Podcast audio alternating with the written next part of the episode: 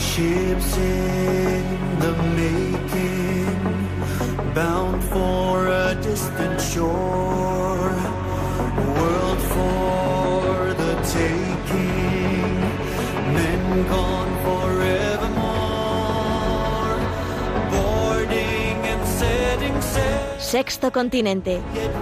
Dirigido por el obispo de Orihuela Alicante, Monseñor José Ignacio Munilla.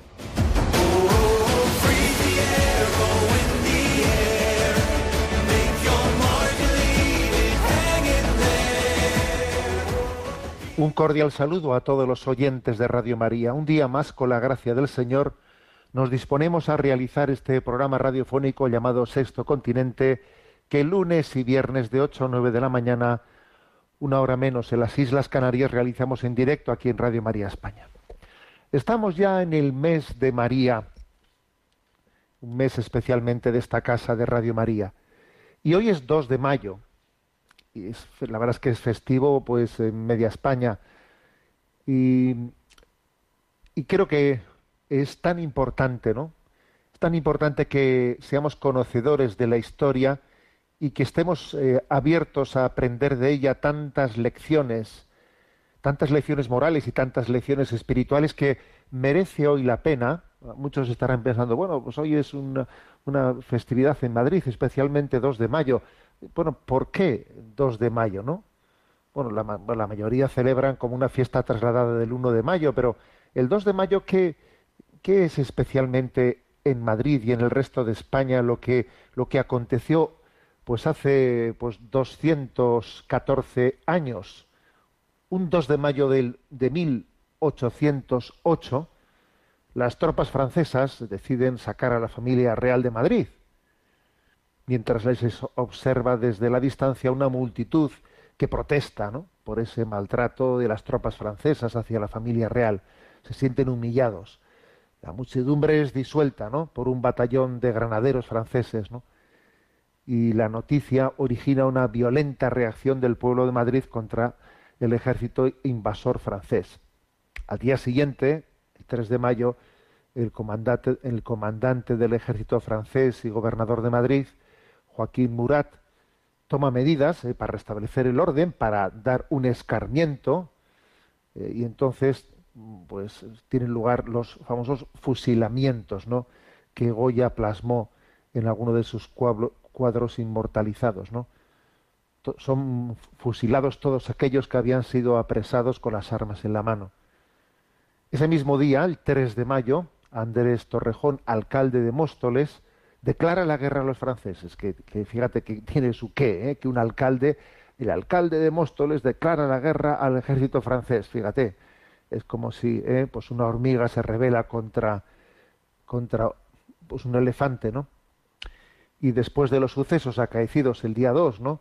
Y a lo largo de todo el mes de mayo se producen levantamientos provinciales por aquí y por allá y comienza, ¿no? Pues una, una resistencia a la invasión francesa, que es una resistencia que podríamos decir que tiene también todo un componente, podríamos decir, moral y espiritual, porque fue como una resistencia, eh, una resistencia espiritual frente a una injusta invasión. Se dio, se dio lugar a lo que se llamaba, a lo que ha venido a llamarse la guerra de guerrillas, frente a un ejército muy superior al que no se le puede hacer frente cara a cara, ¿no? De una manera frontal, pero sin embargo eh, se puso en marcha lo que con el paso del tiempo ha venido a llamarse guerra de guerra de guerrillas.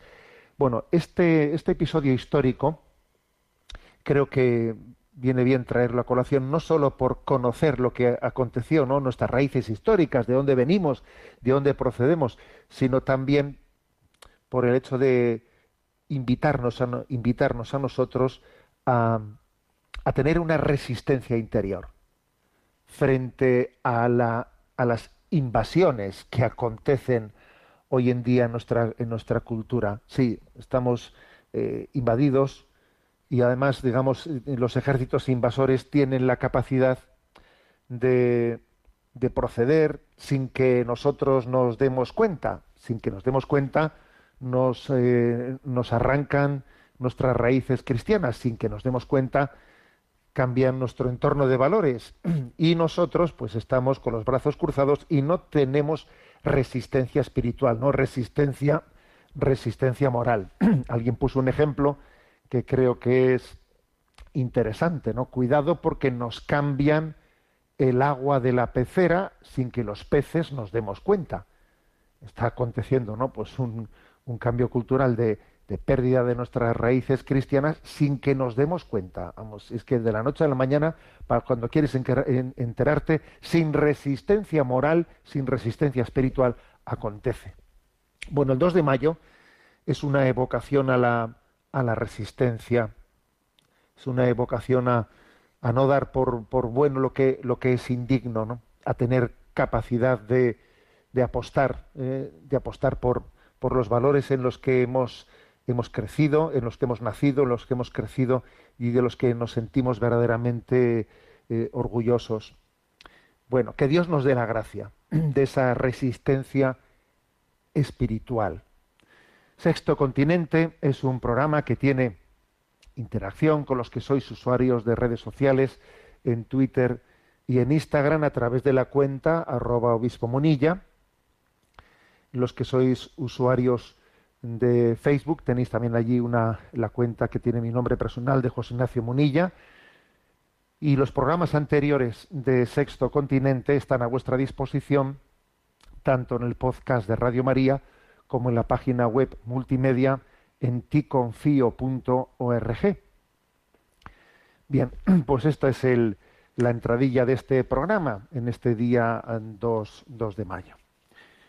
Bueno, pues ¿por dónde voy a, eh, dónde vamos a andar? ¿Qué andadura vamos a hacer en el programa de hoy? Como este es un programa, sexto continente que que suelo estar atento a qué reflexiones eh, se van publicando por aquí y por allá sobre bueno, sobre la nueva evangelización, sobre cuál tiene que ser nuestras pautas, ¿no? Las pautas, las intuiciones para tener precisamente esa resistencia a la que me refería al principio, esa resistencia a ese pensamiento único, a esa a esa especie de tsunami cultural en el que se nos se nos parece se nos hace sentirnos raros, ¿no? extraños en nuestra, en nuestra propia casa. Bueno, pues eh, indagando por ahí he encontrado en Religión en Libertad, ¿eh? en Religión en Libertad, pues una reseña interesante de, de dos conferencias que el periodista eh, Jaume Vives pues ha, ha, compartido pues en las últimas semanas una en la Asociación Católica de Propagandistas y otra en un encuentro de la Asociación Baleares Vida. Bueno, eh, Religión y Libertad ha hecho el servicio de, coger las principales intuiciones que, se han compartido en esas dos conferencias y nos las ofrece con, bajo el título Diez consejos para combatir la cultura de la muerte y no morir en el intento. ¿Mm? Bueno, bueno pues por lo tanto, agradeciendo eh, tanto a don Jaume Vives, este periodista, como también a Religión en Libertad, eh, pues el, el, esfuerzo realizado para recoger esa reflexión, pues yo la voy a exponer, como suelo hacer en estos casos, tomándome mis libertades y poniendo mis, eh, mis, mis, puntos y mis, y, mis comas, como se dice. Bueno, son diez, por lo tanto, diez consejos para combatir la cultura de la muerte y no morir en el intento. Vamos a ver. El primero, estar dispuesto a la renuncia. Estar dispuesto a la renuncia por la fe y la vida, ¿no? Porque para poder vivir esta batalla cultural en la que estamos, el problema principal es el de la convicción. Hay que tener convicciones. ¿Y cómo se miden las convicciones? A ver, mira, las convicciones se miden en la medida en que uno está dispuesto a, una renuncia para no ceder en esa convicción. Porque claro, si resulta que tú eh, tienes una convicción, ¿eh? pero claro, si, si hay problemas, cambias de convicción. Bueno, entonces, entonces es que no tienes convicciones. ¿eh? La famosa frase de Groucho Marx, ¿no? Estos son mis principios, pero si no te gustan, tengo otros. A ver, no tienes principios, seamos claros, no los tienes, no los tienes. ¿eh? Si, si, crees en algo, eh, pues es como las promesas bautismales, ¿no? Para poder decir creo, sigo a Jesucristo, primero se hace una afirmación de a qué renuncio. Renuncias a Satanás y a sus obras y tal. Y luego empieza, ¿crees en Dios? Claro, porque primero tiene que haber una disposición de renuncia para después hacer una afirmación. No se puede soplar y sorber al mismo tiempo. A ver, las dos cosas a la vez no se pueden hacer. Entonces la capacidad, la disposición a la renuncia es un signo de fe, de creer en algo, de tener convicciones, ¿no? de, que uno, por ejemplo, ¿no? Pues por ejemplo, es, imposible llevar, llevar adelante esta batalla cultural sin que eso suponga para nosotros quedar, quedar marcados, ¿eh? quedar marcados, o quedar mal, que, en muchos contextos pues uno va a quedar mal. ¿eh? Esta semana anterior fallecía don José Antonio Sayés, ¿eh? que es muy conocido en esta casa de Radio María, porque muchas de sus conferencias, pues aquí han, pues han, han sido escuchadas por muchos de vosotros. Yo tuve la, la, suerte, el regalo de tenerle, pues como profesor. También él dirigió la tesis, la, tesis de licenciatura, la tesina que, que, un servidor realizó en la Facultad de Burgos. Y bueno, ¿por qué le mento? Le mento porque él decía una frase que era desde luego muy reiterada en su vida, ¿no? Él decía, yo a estas alturas de la crisis de la Iglesia, yo ya no creo en nadie que no haya estado dispuesto a hacer el ridículo por Jesucristo. Decía él. A ver, alguien que haya estado dispuesto a quedar mal, alguien a quien hayan criticado, alguien, a ver, si alguien, oye, mira, pues si alguien resulta que se presenta como, como fiel seguidor de Jesucristo, ¿no? Pero del cual nunca nadie habla mal, es absolutamente, vamos, eh, todo, todos son parabienes, nunca ha tenido un problema, todos son aplausos, todos son elogios. Madre mía, échate a temblar, ¿eh? decía José Antonio. Yo a estas alturas de la crisis que vivimos no creo ya en nadie que no haya sido eh, pues criticado, que no haya hecho el ridículo, o sea, que no, claro, que no haya sido objetivo, que no haya sido objetivo me refiero de, ¿eh? de los ataques, que no haya sido ¿eh? criticado. Estar, primer punto, ¿no? Para combatir la cultura de la muerte y no morir en el intento, estar dispuestos a la renuncia por unos ideales.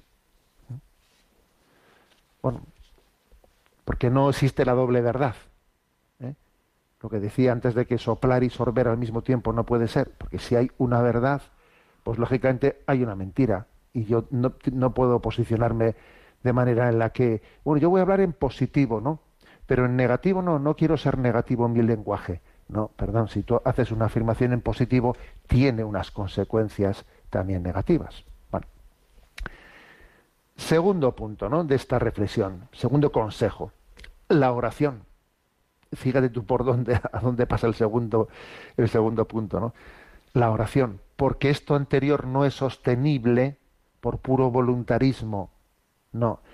Esas convicciones, esa, resistencia, ese que te critiquen, etcétera. Mira, eso de cuando somos criticados, cuando somos incomprendidos, eso tiene un desgaste interior. Tiene un desgaste interior. Y no vas a ser capaz de llevarlo a cabo un día sí, ¿eh? puede ser hasta simpático y tal, ya, ya, pero te digo yo que, que claro, pues como esta cultura dominante va más bien en otro sentido y uno tiende a sentirse eh, pues el último de Filipinas, eh, pues claro, eso desgasta. Y entonces por puro voluntarismo no se puede sostener ese pulso si no existe una, una fuerte apoyatura en la oración, en la oración, en decir, a ver, el Señor es, el Señor es mi, mi roca, mi baluarte, ¿En, dónde, ¿En dónde pones tu descanso? ¿En dónde pones tu confianza? ¿Dónde está tu roca? ¿Dónde está tu suelo firme?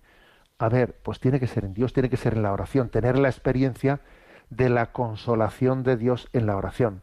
Experiencia de la consolación de Dios. Esto lo repito, lo repito.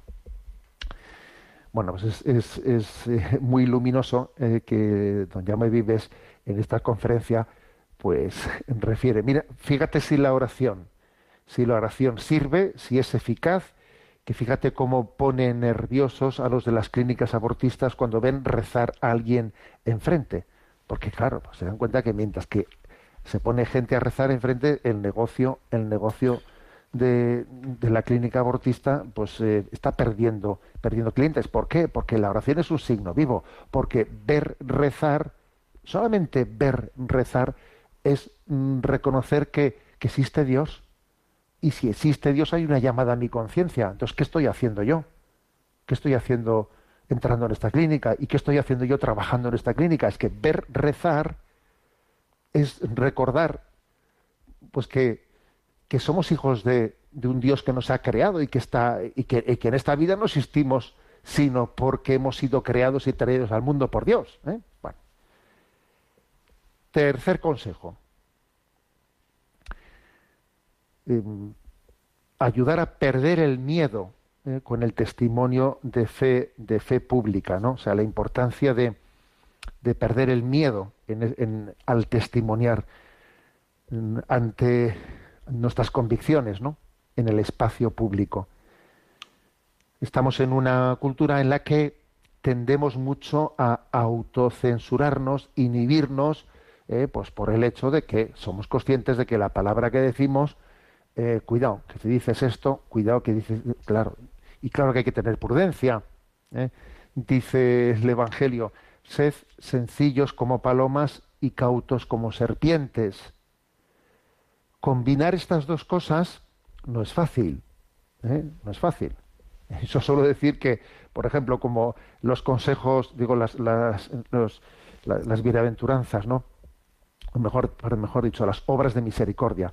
Las obras de misericordia. Una dice, corregir al que yerra. Y otra dice, sufrir con paciencia los defectos del prójimo. Madre mía, ¿cómo se combinan estas dos? ¿Cómo combinar sufrir con paciencia los defectos del prójimo y corregir al que yerra. A ver, que Dios nos dé la gracia de combinar ambas cosas, ¿no? Necesitas los dones del Espíritu Santo para que sepa uno cuándo es prudente, cuándo no, cuándo me callo y tengo paciencia, cuando le digo una palabra, se le digo con, con, eh, caridad. Bueno, pues aquí pasa algo por el estilo. ¿Cómo equilibrar ser sencillos eh, como palomas y cautos como serpientes? ¿Cómo conjugar esto? Bueno, también aquí hace falta los dones del Espíritu Santo, ¿no? Pero si únicamente estamos subrayando el ser cauto, el ser cauto y el ser cauto, al final confundimos el ser cauto con tener miedo. Como no compensemos, hay que compensar, hay que equilibrar. ¿eh? Como no equilibremos eso de ser cauto con ser sencillo, con ser sencillo, porque los niños hablan con sencillez ¿eh? y, se les entiende todo. A los niños eh, se les entiende todo. ¿eh? Como nosotros nos refugiemos detrás de la, supuesta prudencia y perdamos y perdamos la sencillez, al final eso no es prudencia, eso es miedo. Entonces, que Dios nos dé la gracia, la gracia de perder el miedo en el testimonio, en la, ante, ante en la esfera pública, perder el miedo. Se dice fácil, ¿no? Porque claro, pues yo también soy consciente de que cuando de que cuando hablas en público siempre tienes una, una faceta, intentas hablar en presencia de Dios, ¿eh? pero también eres consciente al mismo tiempo que estás teniendo, ¿no? Pues una, estás siendo juzgado. Eh, pues eh, las palabras que dices como se te escape un no sé qué, lo van a utilizar y lo van a poner por título. Claro, claro que eso es cierto, ¿no? Pero si, si eso llega a ser predominante en nosotros, preponderante en nosotros, perdemos la sencillez y perdemos la capacidad de testimoniar a Dios delante de los demás. El miedo nos puede atenazar, incapacitarnos para el testimonio. Y además diremos que es porque somos prudentes. A ver, que somos cobardes. ¿eh? Cuarto consejo. Indignarse más allá de Internet. Dice, bueno, me ha gustado la expresión. ¿eh? Eh, ayer que era, se celebraba bueno, pues el Día de la Madre, aunque esto del Día de la Madre, no, pues bueno, yo creo que eh, no sé exactamente de dónde nace, ¿no? Porque no es que sea una una celebración que haya nacido del ámbito eclesial. Yo creo que yo creo que eh, tiene otros otros inicios comerciales, pero bueno, no discutamos de ello, eso es lo de menos, ¿no? Bueno, ayer que se celebraba el Día de la Madre, primer domingo de mayo, que coincidía el 1 de mayo, bueno, pues vi, vi a, esto, a propósito de indignarse más allá de Internet, vi un mensaje en redes sociales que me hizo reír mucho, que decía, mamá, prepara la cena mientras te felicito tu día por internet, por redes sociales. ¿eh? Tu mamá prepara la cena, que yo mientras tanto te voy a felicitar por, por redes sociales. Bueno, no sé, podías echar una mano a tu madre también, ¿no? A preparar la cena en vez de felicitarla por redes sociales. Bueno, es una, es una consideración, digamos, un poco humorística, jocosa, pero que tiene su qué, ¿eh? Tiene su qué. Porque a veces, pues, pues en este eh, el mundo digital, el sexto continente, pues lo hemos utilizado como pues como único lugar eh, pues para manifestar nuestros valores. Y, eso pues no puede ser. No puede ser o sea porque por ejemplo pues cuando eh, estamos viendo no pues que bueno que hay quien en, internet es muy valiente. También los hay que no eh pero hay quien es muy valiente en internet pero luego le ves en su día a día y allí eh, pues bueno, pues ya cambia completamente su tono. Y diciendo, hombre, parece que ante la pantalla eres un león y luego eh, en el día a día eres un gatito. ¿Y esto cómo es posible esto? ¿Eh? Cuidado, ¿no? Porque existe ese riesgo de que haya una distancia sideral entre, lo, entre lo digital y lo personal. Y entonces eso no, no tiene sentido ninguno. Está casi mm, denunciando la existencia pues de una, ¿eh? de una doble vida, de, una falta de, de, integración en nuestra vida, de una falta de unidad de vida. ¿Cómo es posible que yo me ponga tan bravo, no?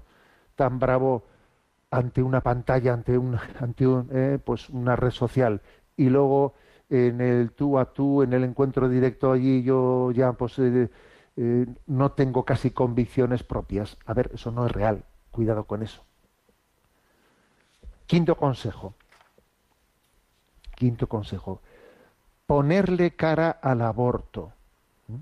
A ver, obviamente el, el espectro en el que se están jugando, ¿no? Pues esta, eh, esta confrontación de una cultura cristiana y un nuevo orden mundial claramente anticristiano, pues tiene, tiene una, una frontera muy grande ¿no? de temas. ¿eh? O sea, la, cantidad de temas en la que se está jugando esa confrontación entre valores cristianos y anticristianos es muy, muy, muy amplia.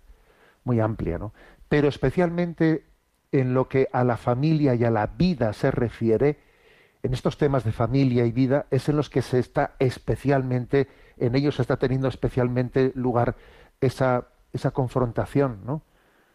Y no quiere decir que en el resto de los temas no tengamos que darles importancia, ¿eh? no, porque yo creo que es importancia, es importante la integridad moral, la integridad moral, no únicamente eh, reducir, eh, reducir nuestra, nuestra reflexión a unos temas concretos, no. De hecho, por ejemplo, ayer, ayer 1 de mayo, Día del Trabajo, bueno, pues un servidor publiqué pues un, una carta que la tenéis a vuestra disposición, pues en la página web hablando del trabajo digno. A ver, también eso, por ejemplo, también eso entra, ¿no? Entra dentro de, del el reto moral, el reto moral cristiano. Eh, y hablé de nuestra, nuestra apuesta por el trabajo decente, por el trabajo decente frente pues, a, muchísimos empleos pues que, que, que, verdaderamente son de un trabajo indecente, un trabajo no digno, que es muy difícil que un joven hoy en día, pues con unos trabajos, unos, eh, unos empleos chapuceros, ¿eh? chapuceros, pues sea capaz de labrarse un futuro. Pero ¿cómo se labra uno un futuro con una porquería de contratos laborales que, que, que así no hay ni quien pague un alquiler, ni, ni quien ponga en marcha una familia O sea, bueno, pues por ejemplo, ¿eh? por ejemplo, yo hablé ayer en esa carta eh, titulada Trabajo digno de este tema. O sea, quiero decir que, claro que hay que hay que abordar la, integridad, el conjunto, de todos los aspectos morales. Pero, pero hay uno, un aspecto, ¿eh? que es el de la familia y la vida, en el que especialmente en él, en él nos distinguimos. Porque afortunadamente, fijaros, a la hora de, defender el trabajo digno, ¿eh? pues mira, como que uno, gracias a Dios en eso, no encuentra, bueno, no encuentra quien le diga lo contrario. ¿eh? Bueno, existe una sensibilidad social. ¿eh? No digo que después se ponga en práctica esa sensibilidad social, porque no se pone en práctica, porque el trabajo, ¿eh? los, los, puestos de empleo que se, que se crean, muchísimos de ellos, pues no tienen la suficiente dignidad. Pero en teoría, defender el trabajo digno, etcétera, está bien visto por todo el mundo, por todo el mundo, por unas sensibilidades políticas, de las otras, pero sin embargo en la materia de, familia y vida ahí es importante ponerle cara al tema, por ejemplo, del aborto, ¿no? Que dice en la reflexión que ha realizado este periodista Jaume Vives, ponerle cara al aborto, porque claro, si resulta que en España mueren, ¿no? Pues 100.000 niños casi, ¿no? Cada año, 100.000, a ver, 100.000. Si resulta que de los de, de 100 niños que han sido diagnosticados síndrome de Down durante el embarazo solo llegan a nacer 5, o sea, un 5%, el 95% son exterminados porque es que resulta que tenían síndrome de Down. A ver, esto hay que ponerle cara, hay que visualizarlo, hay que decirlo alto y claro, alto y claro. O sea, no se puede eso mirar para otro lado. ¿eh? Por eso nuestra batalla cultural también tiene que tener ciertas cosas como esta, como esta, ¿eh? que en, las que no tiremos la toalla, porque no se puede decir, mira, es que es una, es un tema en el que no estamos de acuerdo, pero bueno, hablemos de otras cosas. A ver, uno no puede, es como si uno le dice, le dice a la Alemania nazi, no, mira, con el tema del exterminio de los judíos, los campos de concentración, mira, en eso contigo no estoy de acuerdo, pero bueno, dejemos eso a un lado dejemos a un lado el tema de los, del exterminio de los judíos y, y construyamos conjuntamente otras cosas, ¿no? Pongámonos de acuerdo en otros temas, aunque en esto no estemos de acuerdo. Hombre, perdón, no puedo dejar yo a un lado este tema. ¿Cómo voy a dejar a un lado este tema? Como si fuese un capitulito aparte, que están matando a 100.000 niños solo en España. A ver que en el mundo mueren 70 millones de niños al año. 70 millones de niños al año antes de haber nacido. Claro.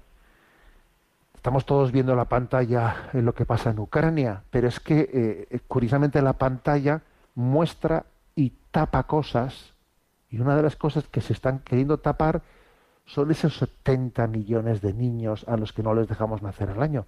A ver, a eso hay que ponerle rostro. Es que eres un poco obsesivo, estás siempre con ese tema, ¿no? Yo creo que ya os comenté en una ocasión que en una, en una entrevista me preguntaron, ¿por qué es usted tan beligerante con el tema del aborto? Y yo les dije, mira, discúlpame, pero es que es que es por razones personales, ¿no?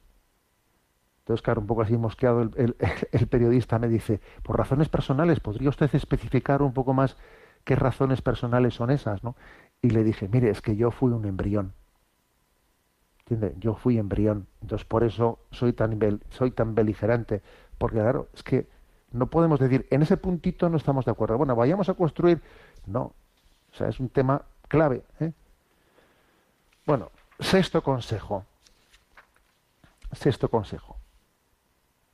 Dice aquí don Jaume Vives, dice, infiltrarse en la mente del otro. Bueno, es una manera, ¿no? Una manera eh, provocativa de decir conocer, ser conocedor ¿eh? profundo de de, esa cultura también anticristiana. Hay que conocerla para poderla, para poderla también responder e iluminar, ¿no?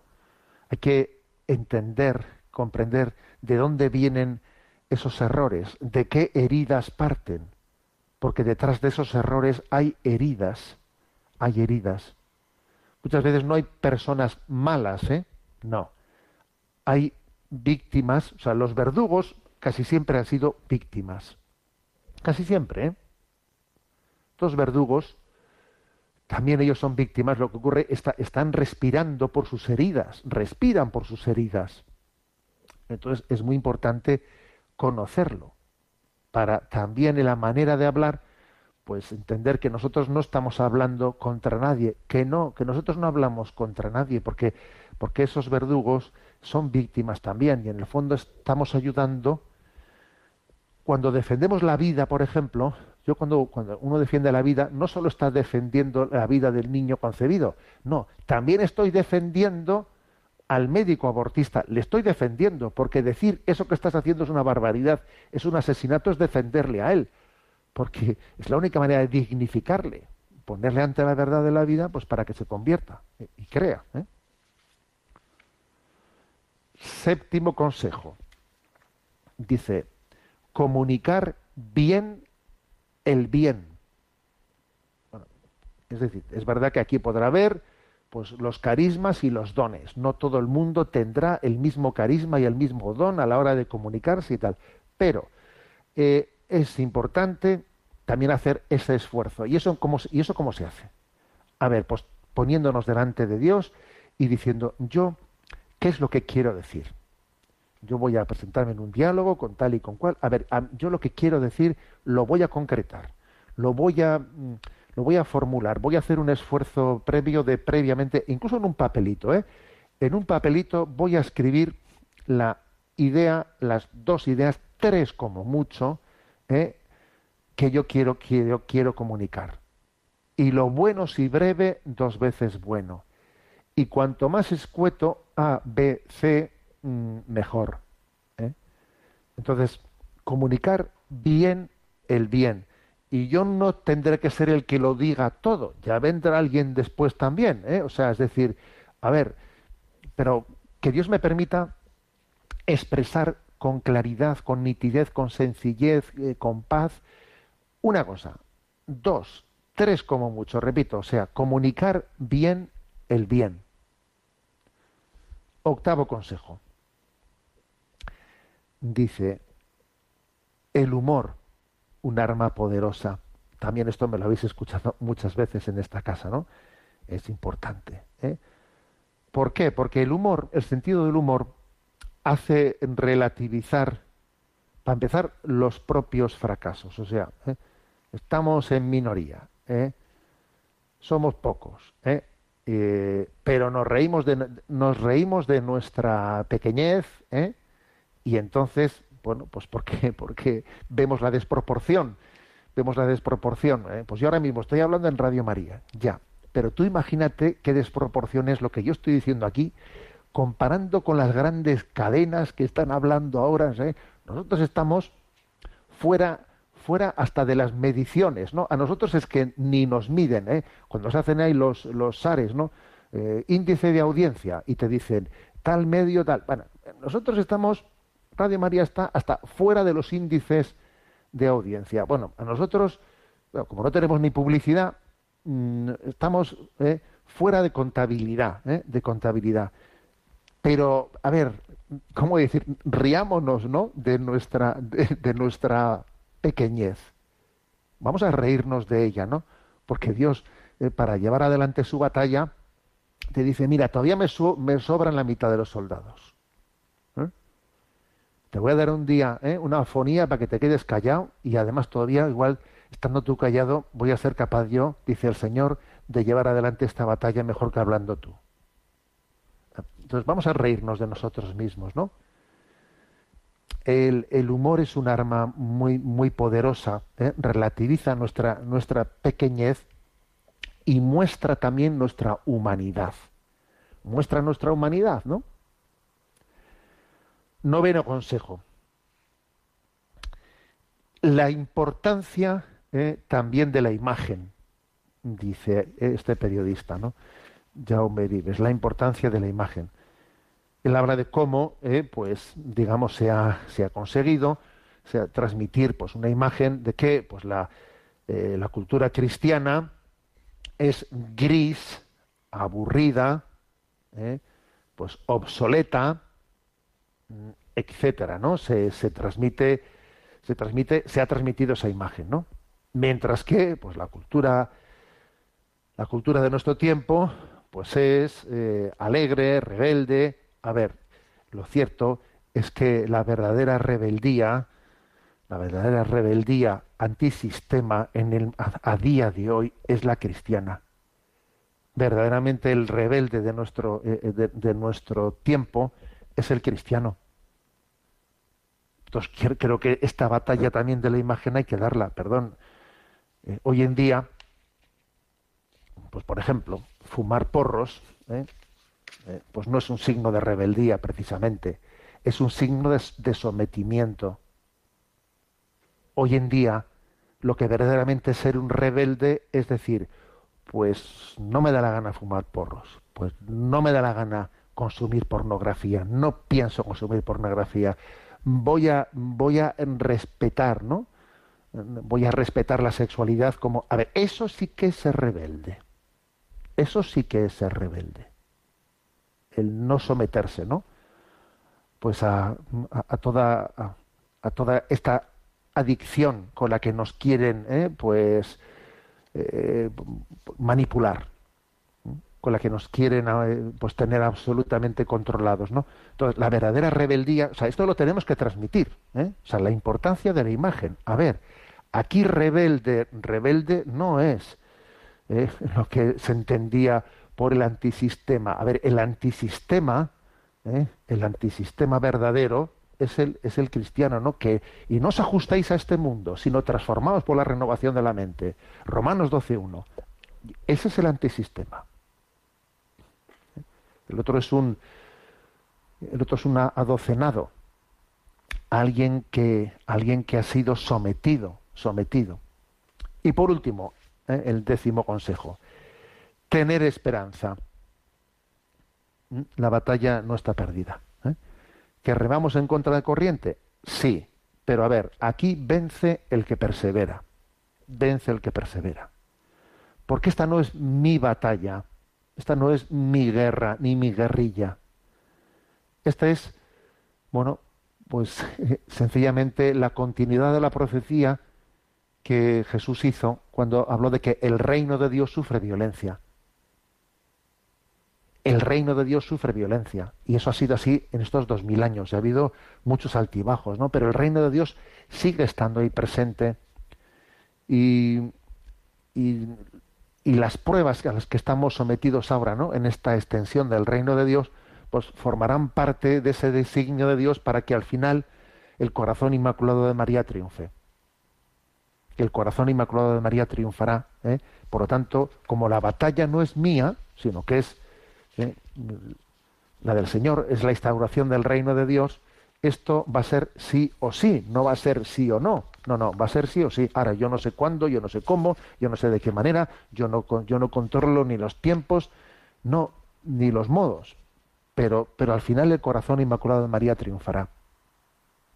Y entonces esta esperanza, pues es muy importante, porque también esta esperanza no solo ilumina lo que al final ocurrirá, sino que también esta esperanza es performativa, como decía Benedicto XVI. Esta esperanza también me da el estilo de cómo hacer aquí las cosas, porque tengo confianza, porque no vivo angustiado, no vivo angustiado. O sea, eh, eh, la esperanza de que al final el corazón inmaculado triunfará me da el estilo de hoy, no solo la esperanza del mañana, me da el estilo de hoy. Es performativa, o sea, está, está ayudándome a vivir con paz, con gozo, eh, con gozo en el, en el Espíritu, en el Espíritu Santo. Bueno, señores, que estamos en el, en el mes de, de mayo, mes de María. Os comparto esta, esta canción de Atenas, Contigo, María.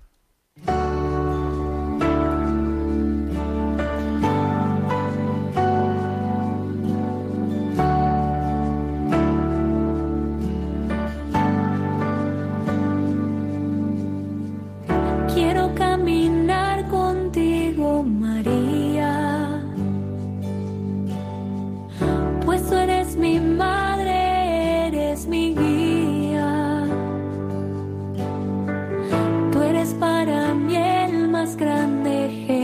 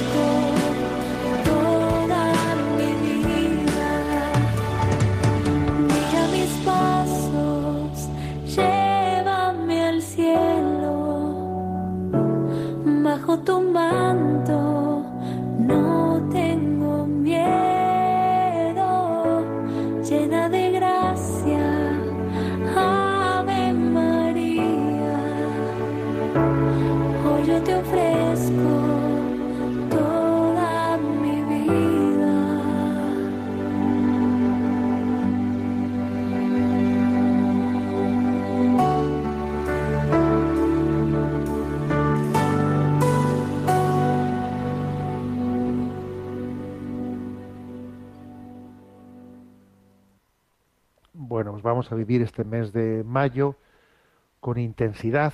Como sabemos, nuestra querida Radio María suele realizar en este, en este mes de mayo la maratón, esa, esa unión, esa comunión en María de todas las radios Marías, que, pues que, nos, que tomamos conciencia de cómo a través de Radio María, a través de nuestro apoyo a esta radio, pues podemos poner en marcha también esta radio en otros lugares, hacer que este don que nosotros recibimos pueda ser compartido, pueda llegar más lejos, pueda llegar a más almas, sabiendo que además para nosotros un alma es un tesoro, ¿no? Solamente que haya un alma que en un lugar determinado, que en un momento determinado, pues eh, es en su hora de gracia, ¿no? Eh, Dios le esperaba en ese momento, de repente entra en, en, un lugar y allí, allí le entra la radio, ¿no?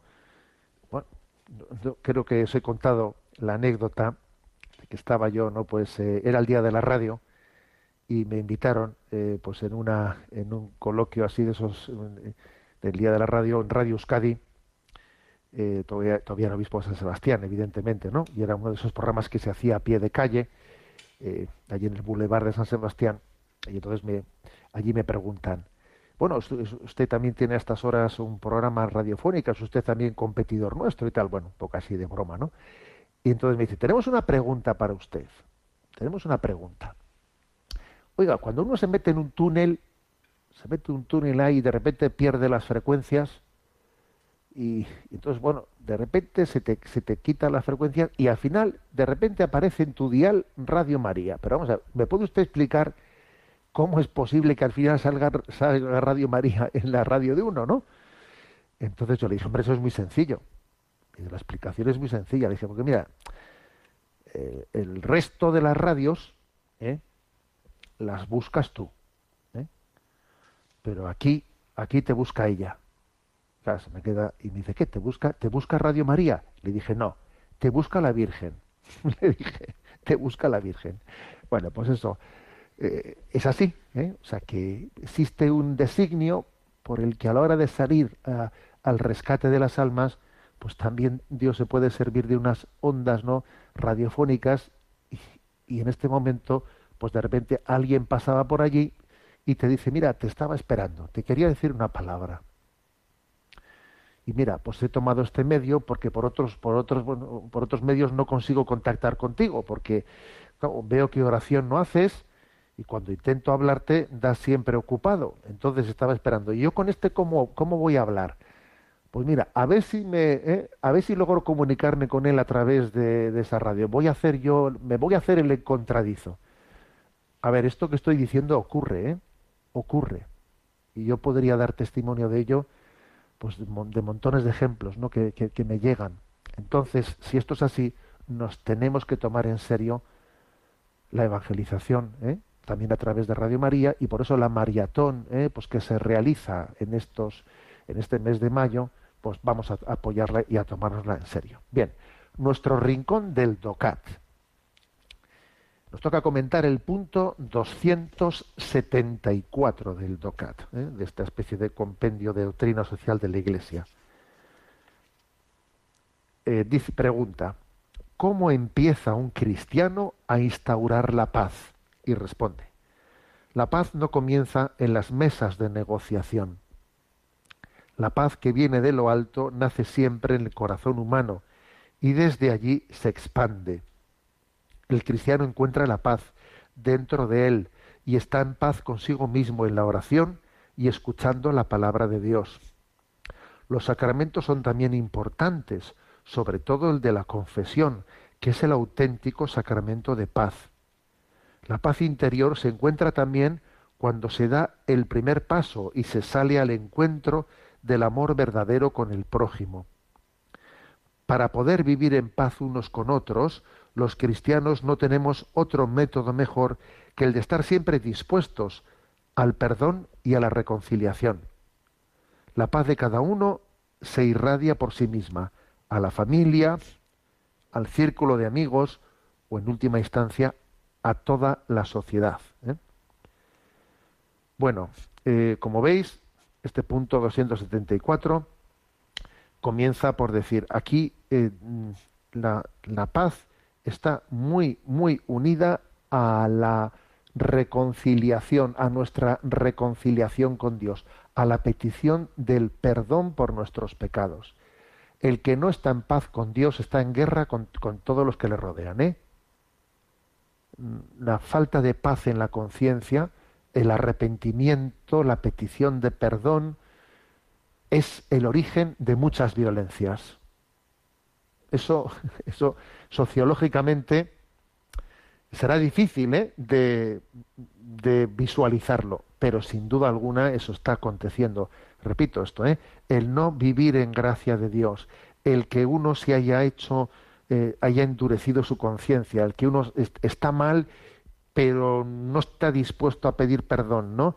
Eh, antes muerta que sencilla, que se dice, ¿no? Antes muerta que sencilla. Yo aquí estoy mal, pero me endurezco y, y me resisto a, a, la conversión, me resisto a pedir perdón, me resisto a, a manifestar mi, mi, deseo de volver a nacer de nuevo, de empezar de nuevo, ¿no? No, pues entonces es, ala, pues endurécete, endurécete. Y eso genera mucha violencia, mucha violencia. Porque es reafirmarse en el mal. Lo, peor no es el mal, lo peor es reafirmarse en el mal. Eso sí que es fuente de violencia, el reafirmarte en el mal, la no conversión. En el fondo es el pecado contra el Espíritu Santo, ¿eh? Mantenella y no enmendalla. O sea, es decir, yo dale que te pego, ¿no?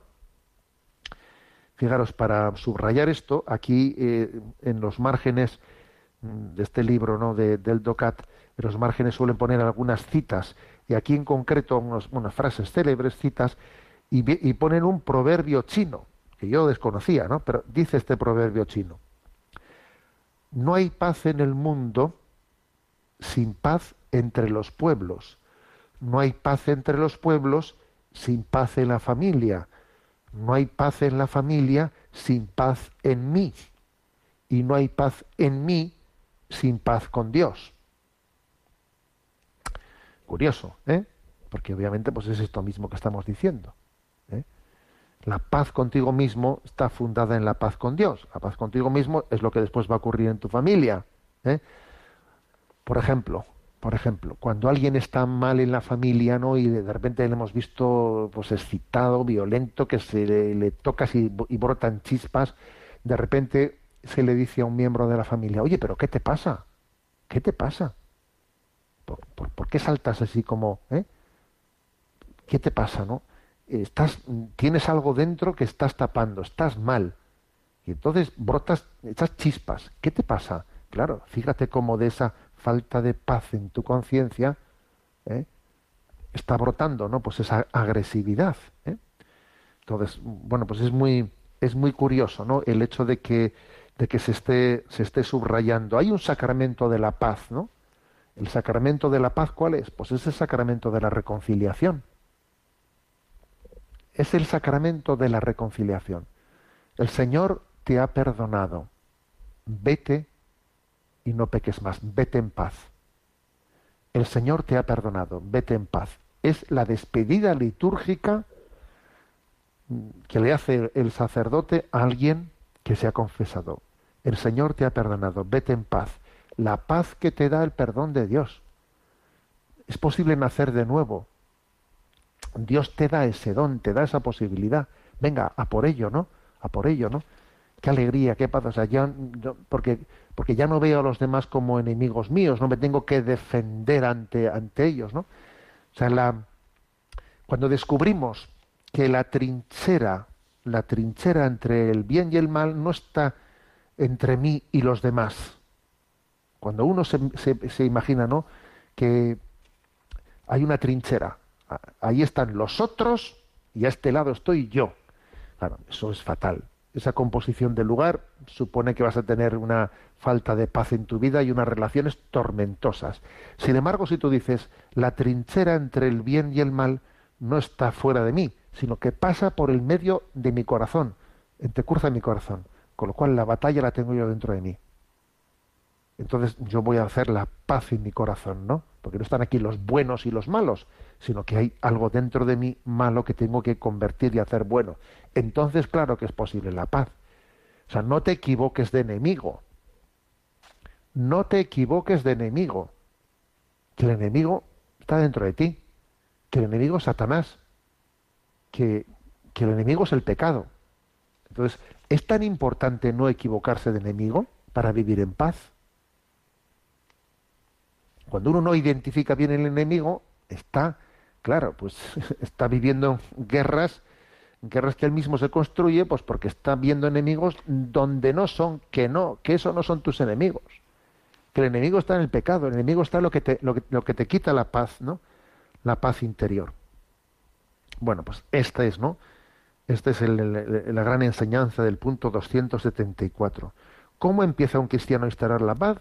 A ver, por, su propia conversión pidiendo perdón por sus pecados, volviendo a nacer de nuevo, eh, entrando, eh, o sea, encontrando la paz con Dios, lo cual le da la paz interior, lo cual le permite la paz en la familia, lo cual permite la paz en la sociedad y la transformación de las naciones. Bueno, tenemos el tiempo cumplido.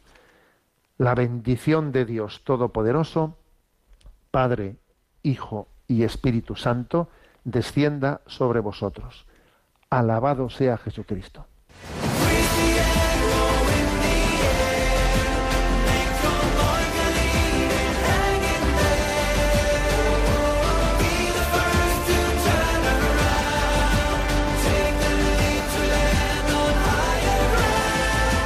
Finaliza en Radio María, Sexto Continente, dirigido por el obispo de Orihuela Alicante, Monseñor José Ignacio Munilla.